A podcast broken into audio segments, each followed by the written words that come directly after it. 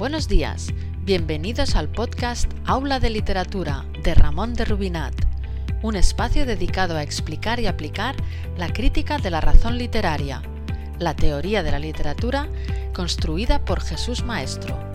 Empezamos. Capítulo 5. Fray Luis de León, Fernando Lázaro Carreter y la teoría del genio de la crítica de la razón literaria. Lecturas de selectividad. Empezamos eh, los capítulos dedicados a las lecturas de selectividad, concretamente a las lecturas que entrarán en las pruebas de acceso a la universidad correspondientes al curso académico 2019-2020. La primera de ellas, la primera hora que vamos a trabajar, va a ser la Oda a Juan de Grial, de Fray Luis de León. Es esta una oda que el Fernando Lázaro Carretera ha comentado desde nuestro punto de vista con grandísimo acierto y capacidad crítica. Pero desde nuestro punto de vista, tras haber realizado este análisis eh, tan, tan certero, tan atinado, Lázaro Carreter justifica la genialidad de esta obra según un criterio completamente anacrónico. de hecho, según un criterio que correspondía a la teoría del genio que estaba en vigor o que se utilizaba en el siglo XVI. Nosotros a esto le llamamos un saber doxográfico, a un saber encapsulado en el tiempo. Es decir, nosotros no podemos hoy, en el siglo XXI o en el siglo XX, en el caso de de Lázaro Carreter objetivar o, determinar la genialidad de una obra con criterios que no corresponden a nuestro tiempo. Es esto, como decíamos, un saber doxográfico. Contra este saber doxográfico, encapsulado en el tiempo, contra este saber forense, contra este saber desligado completamente de nuestra realidad actual, nosotros proponemos una teoría del genio actual capaz de dar cuenta de la genialidad de las obras literarias. Es decir, no, no es esto una enmienda al análisis crítico que, insistimos, Lázaro Carreter desarrolla con grandísima competencia y de modo magistral, sino un análisis, sino un enfrentamiento, perdón, exclusivamente, que atañe exclusivamente a la consideración que le merece la oda a eh, Fernando Lázaro Carreter y concretamente al criterio del que él se sirve para señalar que estamos ante una obra genial. Este será nuestro enfrentamiento. De todos modos, para llegar a este enfrentamiento, el primer paso, obviamente, consistirá en leer la obra, vertir qué dice de ella Lázaro Carreter y también incorporar nuestros propios comentarios, nuestras propias eh, observaciones a este respecto. Pues bien, eh, vamos a empezar a leerla y, a desplegar la crítica, insisto, a reproducir la crítica que lleva a cabo Lázaro Carreter, pero también incorporando eh, objeciones o mm, observaciones que nos han parecido eh, muy pertinentes. Dice así la primera estrofa. Recoge ya en el seno el campo su hermosura, el cielo a hoja con luz triste el ameno verdor, y hoja a hoja las cimas de los árboles despoja. Es este un cuadro estacional correspondiente a la llegada del invierno. Recoge ya en el seno el campo su hermosura, ¿sí? la hermosura se apaga, el cielo a hoja con luz triste el ameno verdor, luego toda la verdura eh, del campo bueno, se ahoja, pierden estas hojas y también se pierden las hojas de los árboles. Y hoja a hoja las cimas de los árboles despoja. Luego es este, como decíamos, un cuadro estacional. Aquí señala Lázaro Carreter la importancia de eh, la fórmula recoge ya en el seno, es este ya más tercera persona del, del, presente de indicativo. Esto lo sostiene Lázaro Carreter, que Fray Luis lo toma de Horacio, del iam más tercera persona del indicativo ya Venus Citerea ordena, cita un verso de Horacio. Bien, pues esta fórmula, el ya más tercera persona del presente de indicativo, la encontraremos en esta primera estrofa, pero también la encontraremos en la segunda, ya Febo inclina el paso, ya Eolo al mediodía, y también en la tercera, ya el ave vengadora, etcétera, etcétera. Por tanto, tenemos una fórmula que nos remite a Horacio. Este, este, principio de la oda, este encabezamiento de la oda, eh, nos remite también a un género, a un género que es la praelectio, que es la lección que se daba eh, antes de iniciar un curso académico, y concretamente al epigrama que Policiano dedicó eh, a, esta, a este cometido, a esta praelectio, en 1487. Por tanto, el modelo que toma Fray Luis es el de la praelectio universitaria, que Policiano, insistimos, desplegó o configuró en un conocido epigrama. Bien, seguimos. Bueno, de este primer, bueno, de esta primera estrofa nos señala Lázaro Carreteri. Nosotros sí que queremos significar este punto. La luz triste. El cielo a hoja con luz triste el ameno verdor y hoja a hoja las cimas de los árboles despoja. Vamos a quedarnos con la luz triste y con las cimas de los árboles despojados de hojas. Luego son cimas no floridas, son cimas que no tienen verdor, son cimas que no tienen hojas, y la luz que las acaba es una luz triste. Luego veremos qué sucede con otras cimas que aparecen en el poema y con otras luces que también aparecen en el poema. Ahora, de momento, como decíamos, nos limitamos únicamente a indicarlo. Y con ello pasamos a la segunda estrofa.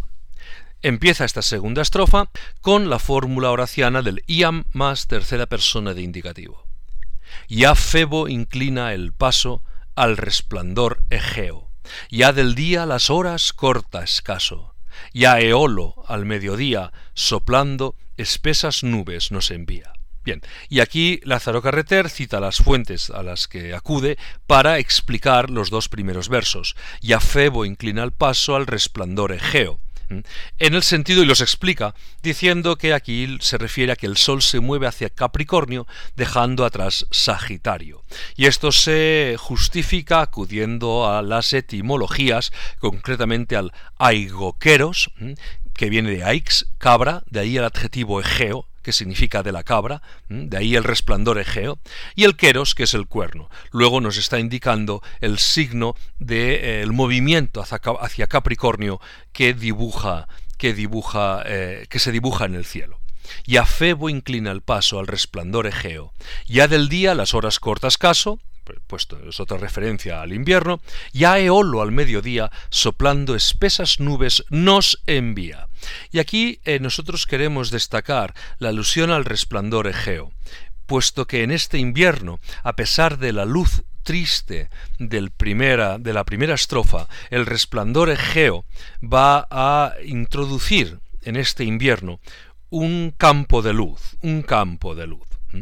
Y aquí es importante también destacar eh, el, último verso de esta segunda estrofa.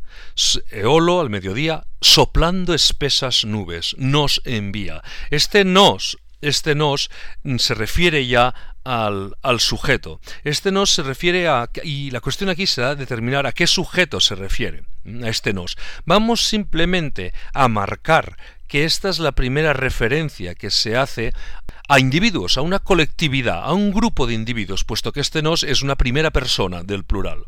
Vamos a, señalarlo y lo dejaremos aquí.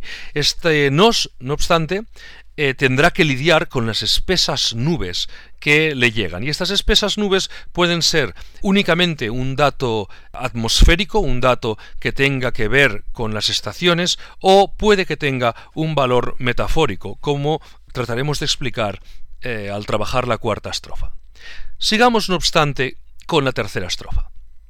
Ya el ave vengadora del Íbico navega los nublados, y con voz ronca llora, y el yugo al cuello atados, los bueyes van rompiendo los sembrados. Bien, aquí hace una referencia al ave vengadora del Íbico. Este Íbico era un poeta de Alejandría que fue, como nos cuenta la tradición, atacado por unos eh, bandoleros. Entonces, en el momento, se nos cuenta que en el momento previo a la muerte, eh, sobrevolaron el escenario una, unas grullas, unas grullas. Eh, los salteadores, eh, una vez eh, terminado este, este atraco, se fueron al, a unos juegos, se fueron a, a, un teatro. Y estando en el teatro, sentados en la gradería del teatro, observaron cómo un grupo de grullas se acercaban hacia ellos. Y uno de ellos, uno de los salteadores, se levantó y dijo Observad a los vengadores de Íbico. De tal modo que, diciendo esto, se descubrió como uno de los eh, asesinos, de los salteadores de Íbico, y con ello eh, fueron, digamos, reducidos estos, estos atacantes. A partir de aquí cuenta la leyenda que eh, la grulla tiene, está marcada, o está marcada, sí, con esta mm, a partir de aquí, la grulla se asocia al descubrimiento del crimen a través de la acción divina, como si eh, fuese la divinidad la que hubiese enviado a las grullas y hubiese propiciado el error eh, incriminatorio de aquel que señaló que aquellas eran los, los vengadores, las vengadoras de Íbico. Por tanto, el ave vengadora del Íbico navega los nublados, es la grulla y por tanto también hace referencia al tiempo, al tiempo atmosférico, y con luz ronca llora, y el cuello al yugo y el, yugo al cuello atados, esta es una fórmula, una sintaxis que también explotará Garcilaso, los bueyes van rompiendo los sembrados. Por tanto, estamos aquí también en la época del año en la que se rotura la tierra, en las que se rompen los sembrados eh, y así poder pasar el resto del invierno para posteriormente en primavera eh, proceder a la labranza. La idea es fundamental de esta tercera estrofa es la alusión a la ave vengadora que navega los nublados. Claro, fijémonos que venimos del último verso de la segunda estrofa. Soplando espesas nubes nos envía. Este nos, esta primera persona del plural, por tanto este grupo, este gremio, este dialogismo, diremos nosotros, estos individuos que corresponden al nos, van a tener que luchar con espesas nubes. Y ahora en la tercera estrofa se nos dice que el ave vengadora del Líbico navega los nublados. Luego cabe entender, cabe entender que las grullas, que son las supervivientes de Íbico, que son las supervivientes de Íbico, que son eh, los testigos de Íbico, estas grullas, el ave vengadora del Íbico, navega los nublados. Luego esta, esta ave es capaz de navegar los nublados. Por tanto, nosotros diremos que ese nos del último verso de la segunda estrofa, soplando espesas nubes nos envía, eh, así como el ave vengadora navega los nublados, el nos sabrá también navegar las espesas, las espesas nubes que, eh, que se le envían. Vamos a dejarlo aquí. Y con ello entramos en la cuarta estrofa. El tiempo nos convida a los estudios nobles, y la fama grial a la subida del sacro monte llama, do no podrá subir la postrer llama. Y aquí cambia completamente el poema. Dejamos todo el cuadro estacional, dejamos las referencias al tiempo atmosférico y vamos a eh, se centra el poema en este caso a explicar un poco este nos, a ampliar este nos y a darnos información sobre los individuos, concretamente sobre los individuos. Dice, el tiempo nos convida a los estudios nobles. Luego este invierno, eh, contra los usos que se le había dado al invierno como estación estéril, como estación no apta para la vida, no apta para, para ningún tipo de florecimiento, puesto que en el invierno se produce justamente todo lo contrario, el invierno tiene o procura al escritor y concretamente al poeta una grandísima oportunidad para desarrollar sus artes. Concretamente, el tiempo nos convida, y aquí hay que entender este nos, volvemos a insistir en ello, como un grupo de individuos, pues a este grupo de individuos el tiempo les convida a los estudios nobles. Aquí señala Lázaro Carter que los estudios nobles son concretamente la poesía. A los estudios nobles y la fama grial. La fama llama a la subida del Sacro Monte. Es decir, la fama eh, exhorta a los poetas a que suban al Sacro Monte. Ahora bien, aquí ya no es el nos. Es decir, el tiempo nos convida a los estudios nobles, pero la fama llama a la subida al Sacro Monte. Pero no dice Fray Luis, la fama nos llama. ¿Mm? No es distinto. Y no es, y no es eh, baladí, no es esta una diferencia eh, caprichosa. Es esta una diferencia sustancial, fundamental. El tiempo nos convida a los estudios nobles, es decir, a dedicarnos a la poesía, pero la fama grial a la subida del Sacro Monte llama. la, fama llama a aquellos poetas a que suban a lo alto del Sacro Monte. Este Este sacromonte corresponde obviamente con el Parnaso, ¿sí? donde tienen su morada las musas. Luego, la subida al sacromonte eh, es en definitiva la subida al monte Parnaso. Do no podrá subir la postrer llama. La postrer llama es aquella eh, en la que es aquella de que disponen los poetas no privilegiados, los poetas mediocres. El poeta mediocre que tiene la postrer llama no podrá subir al sacro monte. Recapitulemos aquí en este punto un poco lo que ya hemos visto hasta ahora. En la primera estrofa se decía que el cielo ahoja todo verdor y lo hace con luz triste. Es decir, con la luz triste del primera estrofa, de la primera estrofa, se acaba el verdor. Con esa luz triste se acaban también, se despojan las cimas de los árboles. Y ahora nos está diciendo que con la postrera llama, con la postrer llama, el poeta mediocre no podrá subir a la cumbre. Fijémonos en la recurrencia, fijémonos en este tipo de analogías, puesto que todas ellas trazan y cohesionan, cohesionan muy fuertemente y muy, muy inteligentemente el poema, y de hecho configuran todas estas alusiones el contenido semántico, las ideas que están en funcionamiento de forma más eh, beligerante. Nos convida, el tiempo nos convida los estudios nobles, pero la fama llama, llama en general, no nos llama a nosotros. ¿eh? Aquí podríamos decir que el narrador se sustrae, el narrador en este segundo punto se pea, se baja de la llamada a la cumbre, de llamada a subir a la cima del monte Parnaso. El narrador está convidado a la poesía, está convidado a los estudios nobles, pero no está convidado a subir al sacro monte. Bueno, veremos por qué. Veremos por qué el narrador se apea de esta, podríamos decir, expedición. Y con ello pasamos a la quinta estrofa. Se dirige, eh, sigue el poeta dirigiéndose a Juan de Grial, con todo tipo de órdenes. Alarga el bien guiado paso y la cuesta vence, y, y sólo gana la cumbre del collado, y do más pura mana la fuente satisfaz tu ardiente gana. Dice, alarga el bien guiado paso. ¿El bien guiado paso a qué nos remite? Pues vamos a decirlo ya inmediatamente. Nos remite al grupo de poetas salmantinos seguidores de Fray Luis de León, entre los que destaca Juan de Grial. Por tanto, aquí lo que tenemos es una apelación de orden, nosotros diríamos dialógico, de orden gremial. Aquí hay un grupo de poetas con un maestro, que es Fray Luis de León. Y y ahora, así podremos entender, alarga el bien guiado paso.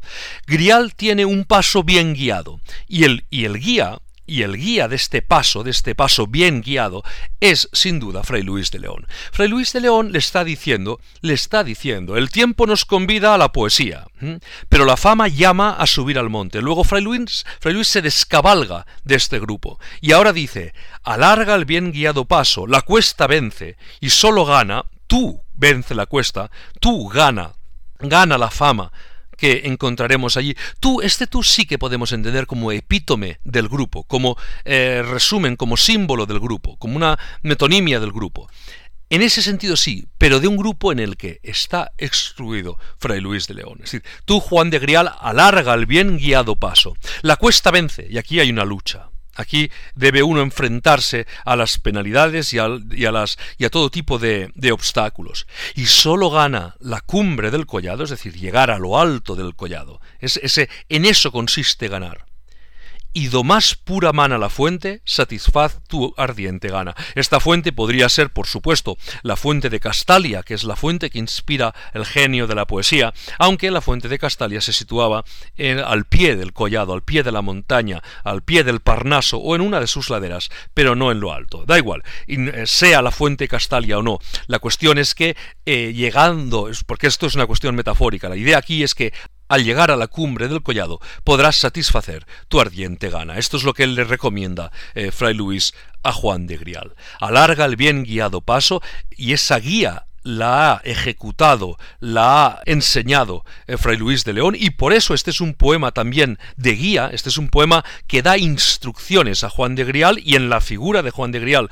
da instrucciones al grupo de poetas salmantinos seguidores de Fray Luis para que perseveren en la lucha poética, en una lucha que es dialógica, en una lucha que va a producirse para defender un paradigma literario que veremos posteriormente. La cuesta vence y sólo gana la cumbre del collado.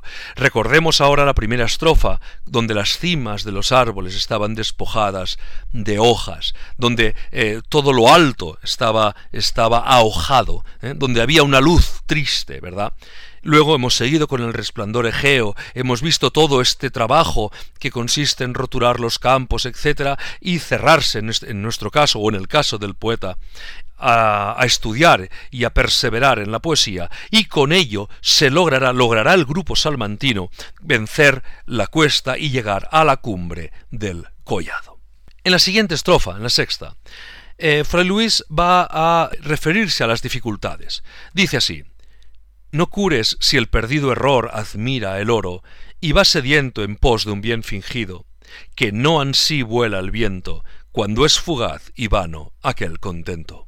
Bien, aquí Fray Luis eh, le está diciendo a Juan de Grial y al grupo salmantino, no cures si el perdido error admira el oro. Bien, consiste eh, eh, admirar el oro, es un error. Detenerse en lo material del mundo es un error. Aquí uno debe tener una disposición y una rectitud, una fortaleza en las aspiraciones y una firmeza, una resolución en el camino que debe andarse y eh, esta resolución y esta fortaleza, esta firmeza no debe verse pervertida por los espejismos del oro.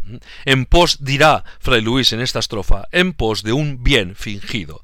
Recordemos que un bien fingido es el benefictio, un beneficio. El beneficio es un benefictio, un bene, un bien fingido, fictio. ¿eh? Eh, eh, está aquí Fray Luis advirtiendo a Grial y al grupo salmantino de que no cometan los errores de la vanagloria, los errores de admirarse del oro y que sigan eh, con disciplina y rigor el bien guiado paso que aparecía en la estrofa anterior. Sigue. Escribe lo que Febo te dicta favorable, que lo antiguo iguala y pasa el nuevo estilo. Y caro amigo, no esperes que podré tener contigo. Bien, esta estrofa es también muy importante. Eh, observa aquí Lázaro Carreter, que la fórmula escribe lo que Febo te dicta, ¿no? la fórmula que Febo te dicta, que, bueno, no es muy habitual, que sí se da, sí, se, sí la utiliza Policiano, pero que, bueno, que probablemente que esté en Policiano y que esté en Fray Luis se deba por azar, porque no es el mismo contexto, etc. Bueno, Fray Luis explica la singularidad de esta estructura. Escribe lo que Febo te dicta favorable. Ahora, la cuestión aquí, la que más nos importa a nosotros, es la siguiente, que lo antiguo iguala y pasa el nuevo estilo. Bien, el nuevo estilo, que es la poesía en romance, va a igualar y a superar lo antiguo, que es la poesía en latín. Y aquí fijémonos que toda, toda la metáfora de subir al monte y de vencer la cuesta, el bien guiado paso, la cuesta vence y sólo gana la cumbre del collado, ese subir a la cuesta, esa cuesta de la que está descabalgado Fray Luis, aquí se vuelve a repetir. Cuando el nuevo estilo pasa el antiguo, iguala y pasa el antiguo, estamos refiriéndonos también o estamos situados en un léxico, en un entorno de competición, es decir, lo nuevo iguala en primer término y posteriormente pasa a lo antiguo. Significa esto que la poesía en lengua romance va a, a igualar y a pasar a pasar la poesía escrita en latín. Y caro amigo, no esperes que podré tener contigo. Y este último verso de esta estrofa nos remite ya directamente a esa desaparición de Fray Luis, de esa eh, apearse Fray Luis, de ese nos que habíamos visto en la cuarta estrofa.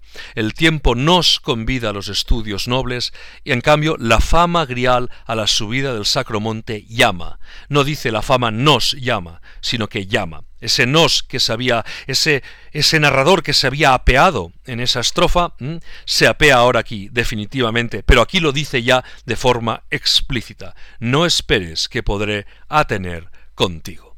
Y ahora vamos a ver qué, qué sucede, por qué Fray Luis dice a Juan de Grial que no va a poder atener con él.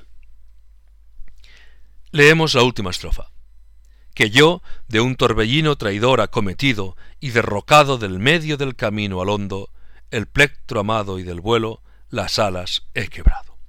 Bien, Aquí eh, se refiere eh, Fray Luis de León a la condena que tuvo y a los años de prisión que tuvo por haber traducido el cantar de los cantares a la lengua vulgar sin licencia. También a defender el texto hebreo. Por estas cuestiones eh, fue estuvo cerrado cuatro años Fray Luis de León. Esta última estrofa nos remite a esos, a esos momentos, a esas, a esas polémicas que yo de un torbellino traidor ha cometido. ¿eh? Aquí está la clave. Esta, es la, esta es la explicación de por qué va a apearse de ese grupo, de ese dialogismo, de ese grupo de poetas salmantinos. Él va a apearse, él no está comprendido en el nos. La fama llama, ya no nos llama, la fama llama no podré atener contigo, es decir, yo no voy a estar contigo, yo no voy a poder subir, yo no voy a poder luchar para vencer la cuesta y subir a la cumbre del collado, a mí un torbellino traidor me ha derrocado del camino, del medio del camino, me ha derrocado y me ha quebrado las alas. Y esas alas son las alas que deberían ayudarle a subir ¿a dónde? Pues ayudarle a subir a todas las cumbres a las que hemos estado refiriéndonos en todo momento. Fijémonos que aquí el poeta, el poema se cierra del mismo modo en que empezaba, es decir, así como el invierno despoja las cimas de los árboles de hojas, así también a Fray Luis le despojan de las alas que le permitirían subir, que le permitirían subir a lo alto del collado. Luego, toda la lucha entre la luz triste, el resplandor egeo, la fama y el saciar la gana de, de, la ambición poética, ese saciar la ambición poética que la postrer llama no podrá lograr. Es decir, los poetas mediocres no podrán subir a la cumbre del collado. Así, así también, Fray Luis no podrá subir a la cumbre del collado, pero no por la mediocridad, sino porque le han quebrado las alas, porque un torbellino traidor le ha cometido y lo ha derrocado del medio del camino. Luego hay que entender, o nosotros entendemos este poema, en el sentido de una fuerte, con una clarísima intencionalidad dialógica, eh, grupal, gremial. Eh, este poema es una exhortación a que el resto de componentes del grupo sigan y perseveren en la lucha poética que el maestro Fray Luis de León no puede acometer. Y esa lucha poética pasa por la reivindicación de la poesía en lengua vulgar frente a la poesía escrita en lengua latina, porque lo vulgar iguala en primer término y pasa, supera, es capaz de subir a la cumbre del collado eh, a la poesía, a la poesía, a la poesía escrita en latín. Por tanto, es este un poema con una clara vocación política, porque de lo que se trata aquí es de luchar por fijar un canon.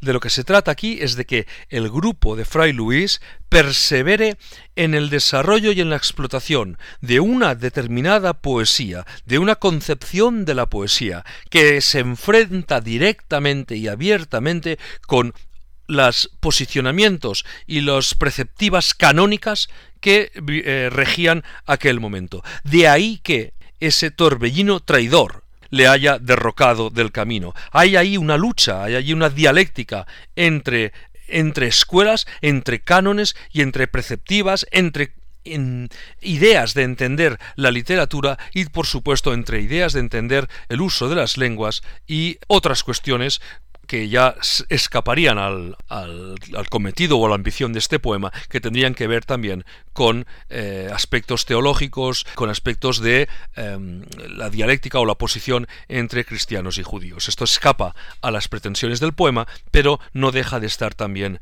eh, involucrado en él. Bien, este es el poema, o este es un, un comentario un tanto superficial, pero que nos permite eh, ver el desarrollo de todo el poema. Ahora vamos a ver a las ideas eh, que eh, Lázaro Carreter sostiene para eh, significar la genialidad de este poema. Nosotros diremos las ideas que Lázaro Carreter sostiene para convencernos de que este poema es genial, es decir, para convencernos de que cabe leer este poema, estudiar este poema, enseñar este poema, etcétera, etcétera. Que, insisto, es esta una cuestión que todo profesor de literatura debería poder responder. Es decir, cualquier profesor de literatura debería poder responder a la pregunta que le hiciese un alumno, eh, profesor, ¿por qué leemos este, por qué leemos este poema? O sea, ¿por qué este poema es bueno? ¿Por qué es bueno este poema? Este poema, ¿por qué vamos a tratarlo en clase? ¿Por qué vamos a tratar este y no otro? Y entonces ahí uno eh, no puede escurrir esta pregunta, es decir, uno debe poder responder a esta pregunta. ¿Por qué, profesor, vamos a leer este poema? ¿Mm? Y ahí uno, insisto, eh, tiene que tener una teoría del genio que le permita eh, justificar por qué este poema se trabaja en clase, por qué es conveniente, interesante analizarlo y por qué también entra en las pruebas de selectividad. Pues bien, para responder a esta pregunta, ¿qué hace Lázaro Carreter? Para responder a esta cuestión, Lázaro Carreter lo que hace es señalar dos aspectos.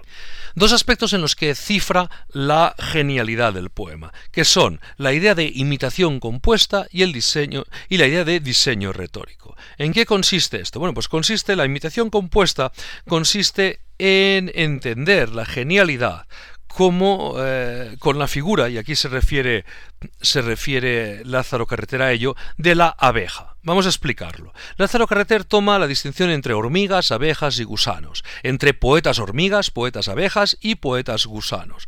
Estas, esta consideración, insisto, forma parte ya de la de la teoría del genio que estaba eh, en uso en el siglo XVI, eh, eh, bueno, pues está en Petrarca, está en Bernardo Tasso, está en, en, en, Séneca, está en muchísimos autores clásicos y renacentistas que se servían, insisto, de estas tres categorías, poetas hormigas, poetas abejas y poetas gusanos. Las poetas hormigas, los poetas hormigas, son aquellos que toman los versos de otros poetas y se esconden tras los granos que rapiñan a sus vecinos.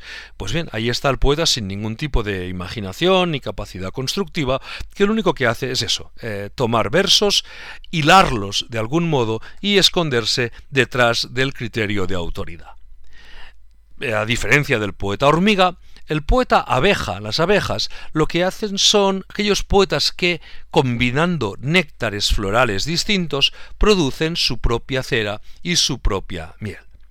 Y finalmente estarían los gusanos, que son aquellos poetas que, sin necesidad de libar en ninguna flor, sin necesidad de acudir a, o combinar o recolectar néctares florales, son capaces de, segregar seda de sus propias vísceras, creando a partir de esas vísceras, eh, esas sedas, esos conceptos y esos estilos que van a objetivar o que van a explotar en sus poemas. Por tanto, lo que hace Fray Luis de León es tomar este criterio, el criterio de la distinción entre hormigas, abejas y gusanos, y entonces entender que Fray Luis de León en este poema, en esta oda a Juan de Grial, lo que hace es comportarse como una abeja, porque Tiva lo que hace es libar en distintas fuentes del epigrama de Policiano, la, por ejemplo, la exhortación a Capilupo de Bernardo de Tasso, así como Bernardo de Tasso hace una exhortación a Capilupo, Fray Luis hace una exhortación a Juan de Grial. Esta exhortación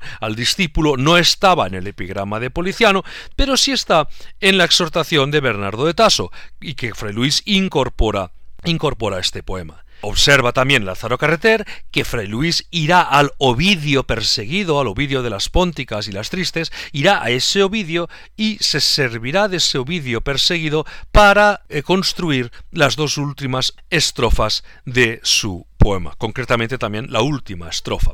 Apelará también Lázaro Carreter a la sintaxis horaciana, ese ya más tercera persona del presente de indicativo que hemos visto, apelará también algunas novedades, eh, como lo de la grulla, a la fórmula Febo te dicta favorable, escribe lo que Febo te dicta favorable, este Febo que dicta los versos es una fórmula, es una fórmula nueva, y entonces Lázaro Carreter tomará todo este conjunto y dirá que los préstamos, los granos que estas abejas toman, los néctares florales, perdón, que estas abejas toman, eh, que liban de distintas flores, ¿sí? les sirven a Fray Luis para construir su propia cera y su propia miel.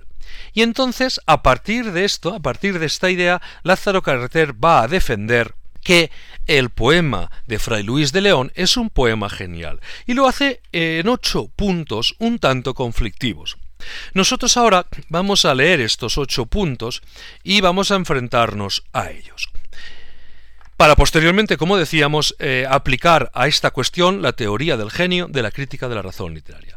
Vamos, por tanto, a abordar los ocho puntos que eh, Lázaro Carreter despliega para justificar que Fray Luis se, comporta como una abeja porque el método de la imitación compuesta, el método de tomar ideas, eh, pasajes, recursos de distintos autores y componerlos armoniosamente es lo que hacen las abejas, y también el método del diseño retórico, es decir, la estructuración del poema en unas determinadas partes que posteriormente se pueden aplicar a otros poemas. Entiende Lázaro Carreter que la imitación compuesta y el diseño retórico son elementos, eh, que dicen la genialidad de mm, Fray Luis. vamos a ver estas ocho razones. Punto número uno. Estos estímulos, se refiere a Policiano, que como pueden verse parecen claros, ni de lejos explican el poema luisiano. Son como una tenue plantilla, como un delicado esqueleto que lo sustenta. Otros muchos elementos de la oda lo desbordan. Bien, aquí estamos de acuerdo. Hay eh, eh, el diseño retórico y, la imitación compuesta son como una plantilla o un delicado esqueleto. Correcto. Ahora bien, otros muchos elementos de la oda lo desbordan. Bueno, pues se tratará de ver cuáles son estos otros elementos y ver, y ver eh, su importancia. Sigamos con el punto número 2. En la Oda, Fray Luis, imbuido del método poético consagrado por el humanismo, alcanzaba el fin a que este método tendía, la originalidad. Bueno, sí, alcanzaba el fin a que este método tendía, pero nos dice Fray Luis de León, ay, nos dice, perdón, Lázaro Carreter, que Fray Luis es original, que alcanza la originalidad, pero que esa originalidad se alcanza por la manera personal que Fray Luis tiene de resolver eh, la, plantilla o, de desplegar el delicado esqueleto. Pero esto es una petición de principio, es decir, no se puede defender la originalidad de alguien diciendo que uno ha alcanzado la originalidad. Y esto es lo que hace Lázaro Carreter. Punto número 3. La originalidad absoluta constituye un ideal remoto, que no se niega, pero tampoco se postula exigentemente es privilegio concedido a poquísimos y existe además la posibilidad de alcanzarla con el método imitativo. Luego aquí Lázaro Carreter está diciendo que con el método imitativo puede, eh, se puede lograr la originalidad absoluta. Bien, pues nosotros no entendemos el salto a que se pueda alcanzar esa originalidad absoluta mediante el método imitativo. Originalidad absoluta, si no se hubiese calificado de este modo la originalidad, aunque bueno, la originalidad es lo que es. En este punto, eh, Fray Luis sigue, sigue eh, afirmando esta originalidad Fray Luis, pero no la defiende no la justifica eh, de modo convincente. Y ahora es cuando, cuando Lázaro Carreter se ve forzado a dar un argumento, cuando Lázaro Carreter no tiene más opción que explicar por qué ese, por medio de ese método imitativo se logra la, originalidad. Fray Luis logra la originalidad absoluta. Y en el punto 4 dice lo siguiente. La imitación compuesta ofrecía el riesgo previsto por Séneca, la de que resultara un zurcido inhábil. Efectivamente, esto es lo que hacen las hormigas. Pero si lo ajeno, seguimos, seguimos con Lázaro Carreter, forzosamente dispone al ser múltiple, se vertebra y refunde en un organismo único, y si en éste resplandece el espíritu del escritor, nadie podrá negarle el dictado de original. Luego aquí lo que Lázaro Carreter está diciendo es que eh, lo que el Fray Luis hace no es un simple zurcido inhábil, sino que se vertebra en un organismo único. Y volvemos a lo mismo, si es único, si es original, pero ¿por qué es único y original? Y aquí, al final de este punto 4, Lázaro Carreter finalmente descubre sus cartas. Si es único, es original, porque en este resplandece el espíritu del escritor. Luego, como nosotros podemos ver que en este poema resplandece el espíritu del escritor, podemos afirmar finalmente que ahí se da la originalidad. La cuestión es que, ¿qué significa aquí? Que resplandece el espíritu del escritor. ¿En qué consiste el resplandecimiento del espíritu de un escritor? Y esto es lo que Lázaro Carreter no puede explicar y nadie puede explicar. ¿En qué consiste el resplandecimiento del espíritu de un escritor? Sigamos con el punto número 5. Para los renacentistas, dice Lázaro Carreter, las fuentes eran de dominio público, podían hacer privado, que podían hacer privado mediante un golpe de genio. Sí, renunciando a la fiel sumisión, se salían del círculo mostrenco que, dichas que dichas fuentes delimitaban. Este y no otro fue el sistema de imitar que adoptó Fray Luis en la oda que nos ocupa. Usa el marco de la praelectio para coger otros varios motivos, también circundantes, pero sin hacerse esclavo de ninguno. Bien, aquí afirma que las fuentes eran de dominio público, que se podía hacer, ese dominio público se podía hacer privado mediante el genio. Pero aquí volvemos a lo mismo, es una petición de principio. ¿En qué consiste ese genio? Pues en el resplandor del, espíritu del escritor, y eso no explica nada. Si renunciando a la fiel sumisión se salían del círculo mostrenco que dichas fuentes delimitaban.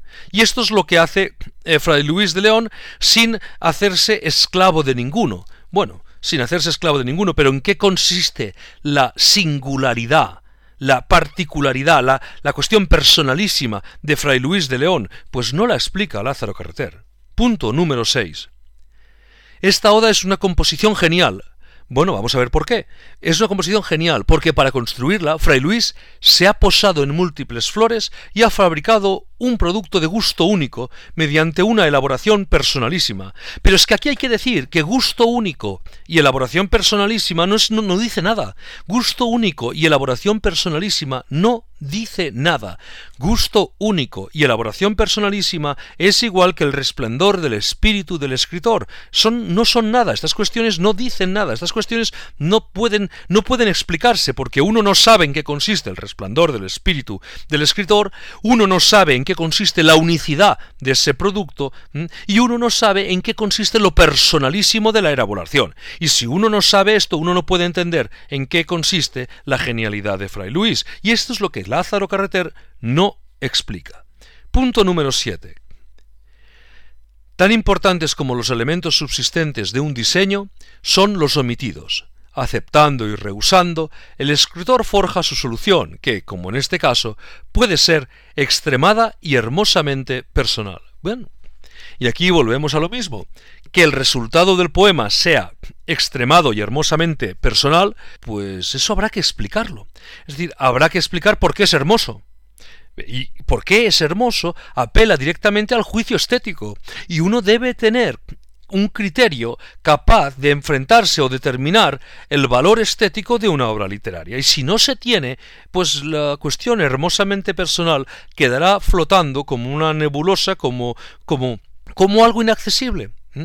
Igual que extremadamente, ¿eh? de ser, puede ser extremada y hermosamente personal. Bueno, pero esa es que sea personal en extremo, eh, uno debe, debería poder detallar los contenidos, los puntos de este extremo personal. Y esto, insistimos, es lo que no hace Lázaro Carreter. Y ya para terminar, el punto octavo.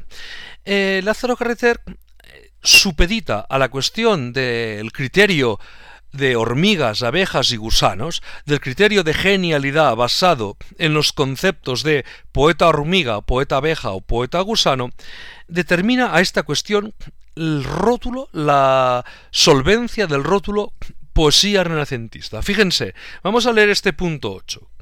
Dice Lázaro Carreter. Este sistema de la oda agrial lo aplica Fray Luis en varios poemas.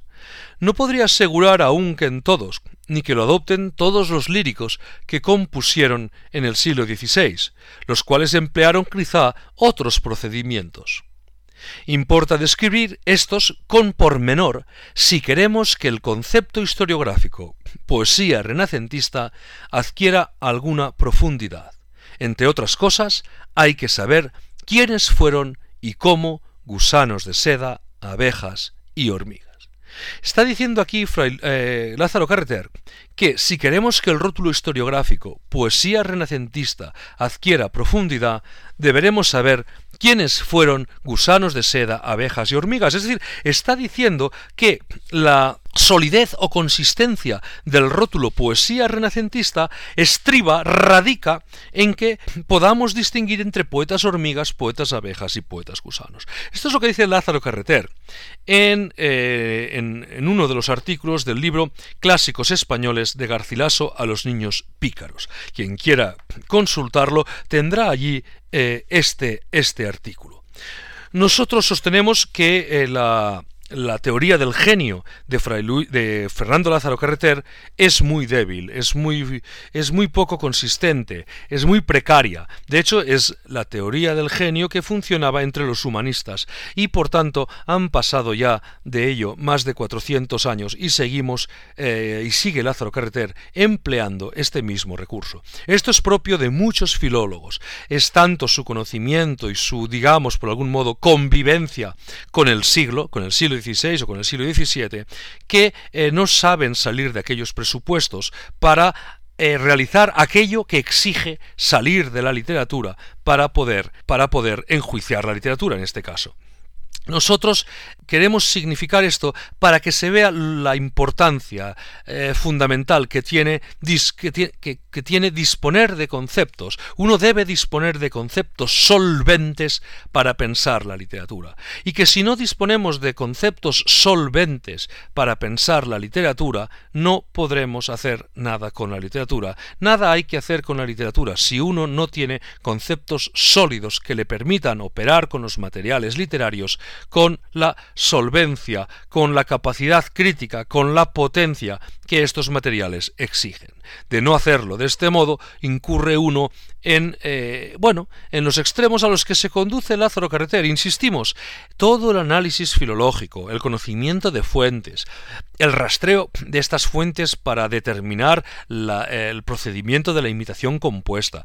Todo esto es una grandísima aportación de Fernando Lázaro Carreter. Pero Lázaro Carreter queda incapaz, queda corto, queda eh, sin potencia explicativa cuando se enfrenta a la condición de la genialidad de este poema, porque se remite eh, o insiste en todo momento en que es algo extremada y hermosamente personal, en el que resplandece el espíritu del escritor, que se trata de un producto único, que se trata de una elaboración personalísima, que se trata de un golpe de genio, pero en ningún caso, insistimos, explica los contenidos de todo esto, y al no explicar los contenidos de todo esto, se revela su teoría del genio, se revela del todo insuficiente. Bien, contra esto vamos ahora a presentar la teoría del genio de la crítica de la razón literaria.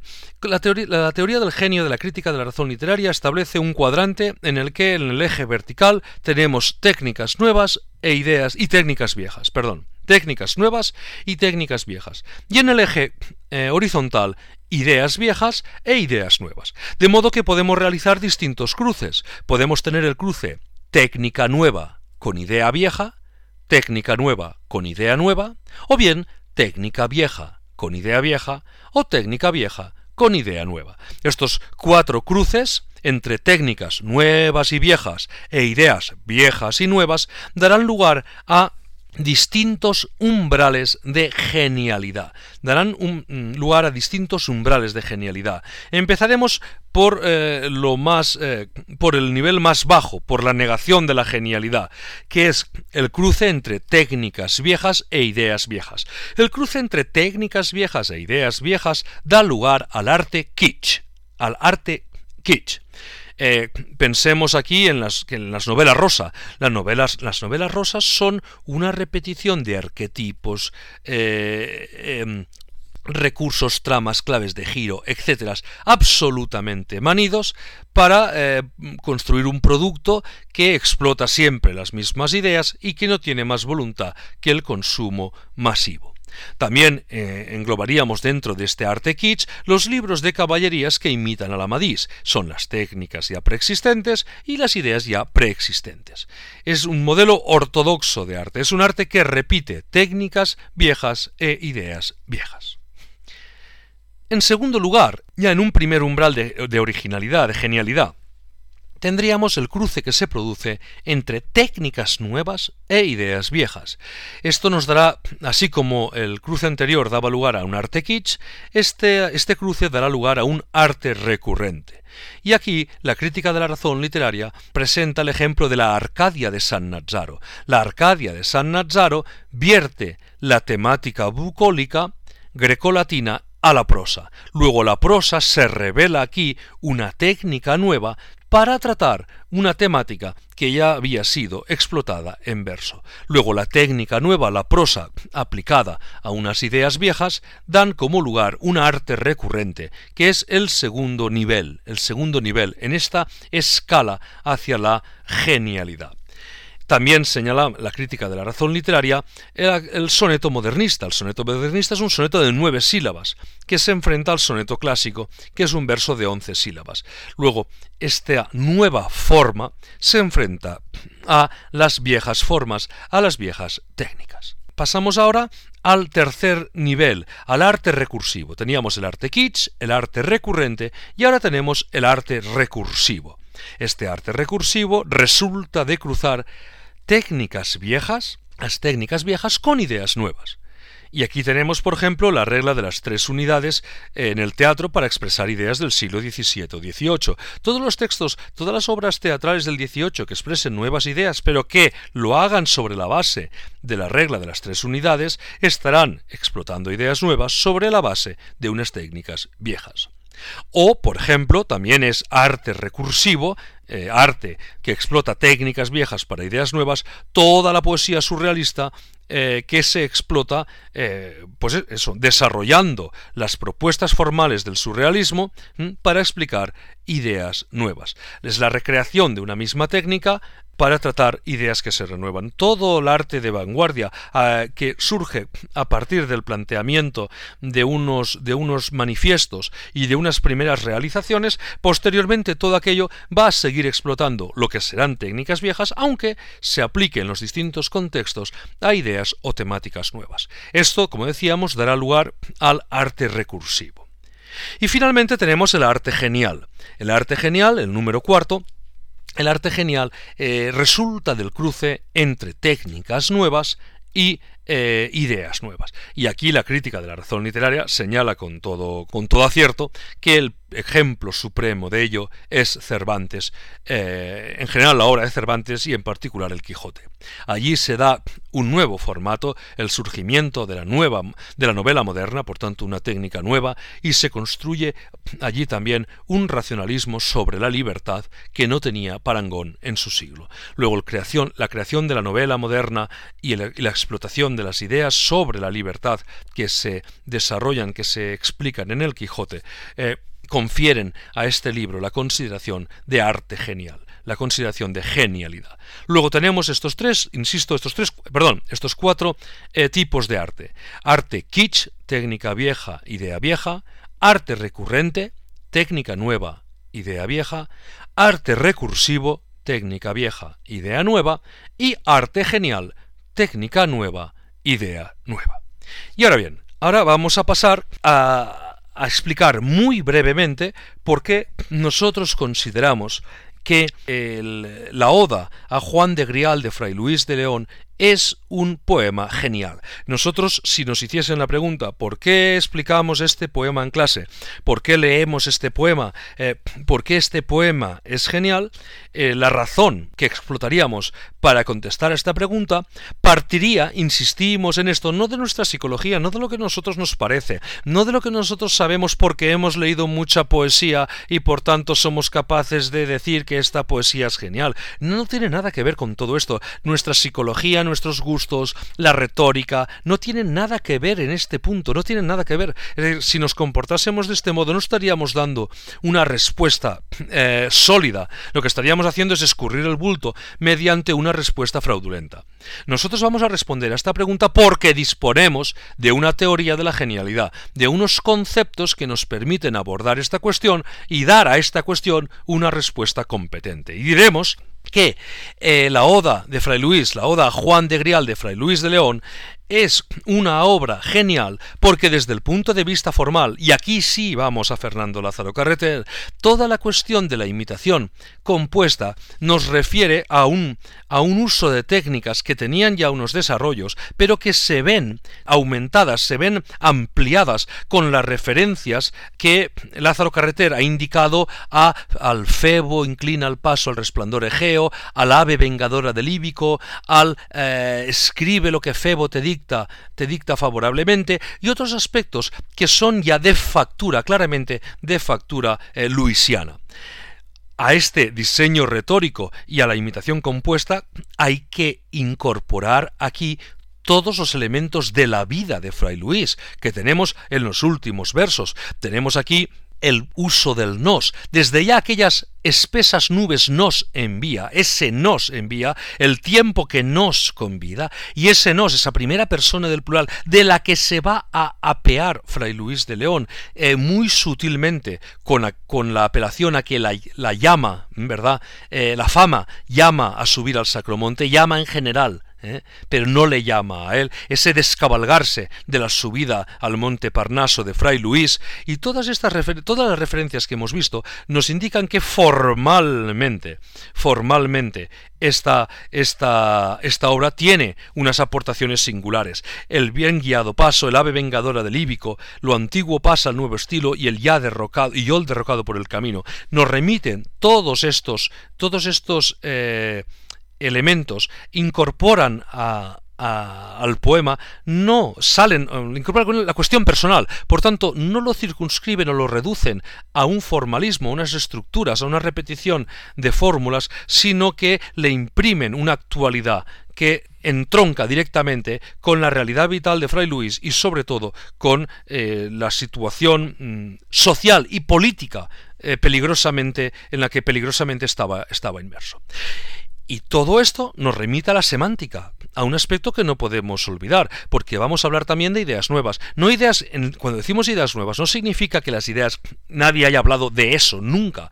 Significa que en la forma estrófica, en el contexto de las odas y en el contexto de la historia de la literatura, de las odas eh, que se han ido componiendo, el tema que aquí se trata es por por entero nuevo. Eh, no hay un tema, eh, no, no se ha, no se ha eh, tratado el asunto que aquí se trata previamente. ¿Y cuál es el asunto que aquí se trata? Pues el de la venganza el de la venganza política, el de, el de la lucha política. Es decir, aquí no hay ningún canto a la poesía por las virtudes de la poesía, la belleza de la poesía. Aquí no se da un consejo a Juan de Grial y al grupo salmantino para que gocen del placer de componer poesías. Aquí lo que se está haciendo es una invitación a la venganza, una invitación a continuar un proyecto que pueda competir con el canon y los con el canon impuesto y contra ese canon se eh, postula y se defiende un paradigma que debe luchar dialécticamente, enfrentarse dialécticamente y con una clara vocación de rebasarlo y sustituirlo, porque aquí se trata de subir al Carmelo, ay al Carmelo, perdón, aquí se trata de porque aquí lo que se trata es de subir al Parnaso, de subir al Sacro Monte, aquí lo que se trata es de no distraerse con el oro, de no distraerse con otros vientos, de no distraerse con nada. Aquí de lo que se trata es de superar la luz triste, aquí de lo que se trata es de superar esas cumbres deshojadas, de saber navegarla, de saber navegar el mal tiempo, ¿sí? De saber navegar los nublados, de saber navegar los nublados, porque a este grupo se le envía espesas nubes, hay espesas nubes que se ciernen sobre el grupo y hay que saber navegar los, los nublados. Y el ave vengadora del Líbico, esa grulla, esa grulla que después de salteado el, el poeta, después de derrocado el poeta, esa grulla que identifica a sus asesinos, ¿sí? y por tanto da con los huesos de sus asesinos en la cárcel, esa grulla que se utiliza como metáfora del, descubrimiento del crimen a través de la acción divina, esa grulla eh, va a tomar cuerpo o va a, a ejecutar esa acción en la figura, en, en, en, las figuras del grupo salmantino, de ese nos, de ese dialogismo, de ese gremio que está bien guiado ya por el paso diestro y hábil de Fray Luis de León, y cuyo cometido político, poético y político, porque la preceptiva aquí tiene un cariz político insoslayable, es que el viejo, el nuevo estilo, iguale y pase a lo antiguo. Y ese eh, nuevo estilo, es esa lengua vulgar por la que, a la que, perdón, Fray Luis tradujo el cantar de los cantares y que va a acabar con sus huesos en la cárcel. Fray Luis exhorta a los suyos no a escribir poesía y a lograr un buen, unos buenos poemas que satisfazgan sus sus ansias o, su voluntad de fama, sino que aquí se despliega, como decíamos, una clara dialéctica eh, literaria, una clara, clara dialéctica para enfrentar el paradigma del grupo sagmantino al canon vigente en la época. Esta es nuestra interpretación del poema, y estas son las razones que, por comprender técnicas nuevas e ideas nuevas, nos llevan a concluir que, la Oda Juan de Grial de Fray Luis de León es una obra genial. Y por tanto, nuestra respuesta a la pregunta por qué cabe entender o por qué cabe estudiar, analizar esta obra y por qué esta obra eh, consta en la sale, en eh, forma parte de las lecturas que deben analizarse en las pruebas de acceso a la universidad, nuestra respuesta a estas cuestiones, insistimos, es la genialidad de esta obra, que se justifica por lo que aquí acabamos de decir y que lo que aquí acabamos de decir no responde a nuestro capricho, a nuestra voluntad, sino a a unos conceptos, a una teoría del genio, construida con unos conceptos, técnica nueva, técnica vieja, idea nueva, idea vieja, cruzados, relacionados entre sí, que nos permiten construir un criterio que nos permite dar una respuesta a esta cuestión. Pues bien, esto es lo que pretendíamos que quedase claro en este capítulo y esperemos que así os lo haya parecido. Aquí termina el episodio de hoy. Recuerda que puedes encontrar todas las referencias en www.auladeliteratura.com. Gracias por vuestra atención. Seguimos.